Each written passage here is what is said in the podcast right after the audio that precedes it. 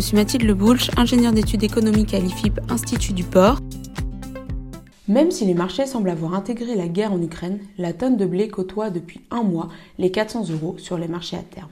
Les fondamentaux n'ont pas évolué et ce sont eux qui inquiètent. Nous voici de retour pour un nouveau podcast sur le point conjoncture mensuelle des matières premières.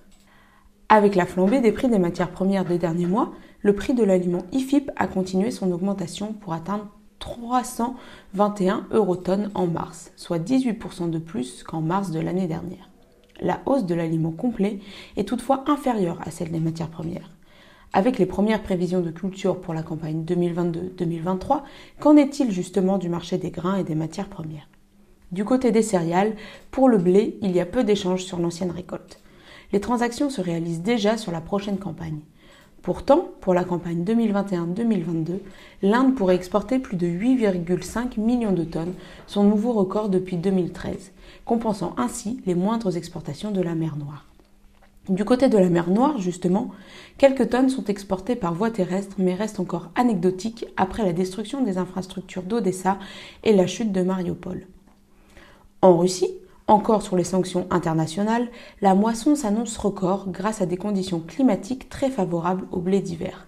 Les prévisions russes sont de 87,4 millions de tonnes contre 78 millions de tonnes en moyenne quinquennale. Sur le marché français, la tonne de blé se vendait en moyenne à 386 euros tonnes en avril. Pour le maïs, la hausse était moins importante avec plus 2% en avril pour une tonne à 355 euros. En France, les semis avancent bien, mais sont en léger retard par rapport à l'année précédente.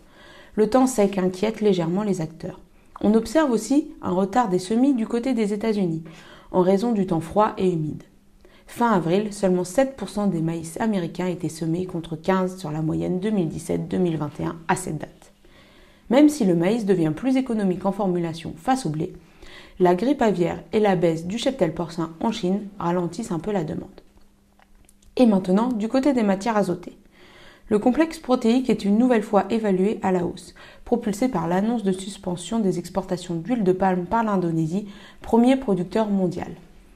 Le retour du confinement en Chine n'améliore pas non plus la situation, entraînant la rétention de vraquiers et de conteneurs dans les eaux chinoises, impactant les disponibilités et le prix du fret.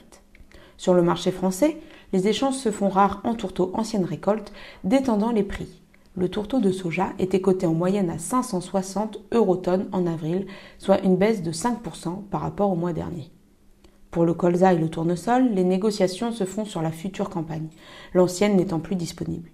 Les premières estimations annoncent à la baisse la superficie ensemencée de canola canadien pour l'année 2022, moins 660 000 hectares.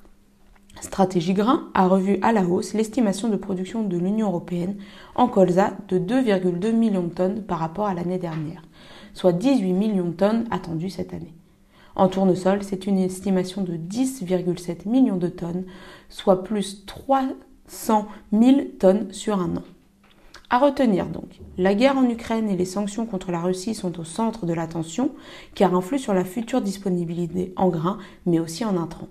Pour autant, les fondamentaux très tendus jouent un rôle non négligeable dans les prix records.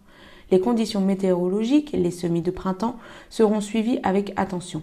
La situation de prix ne semble pas pouvoir nettement s'améliorer avant la campagne suivante 2023-2024. Merci pour votre écoute et à bientôt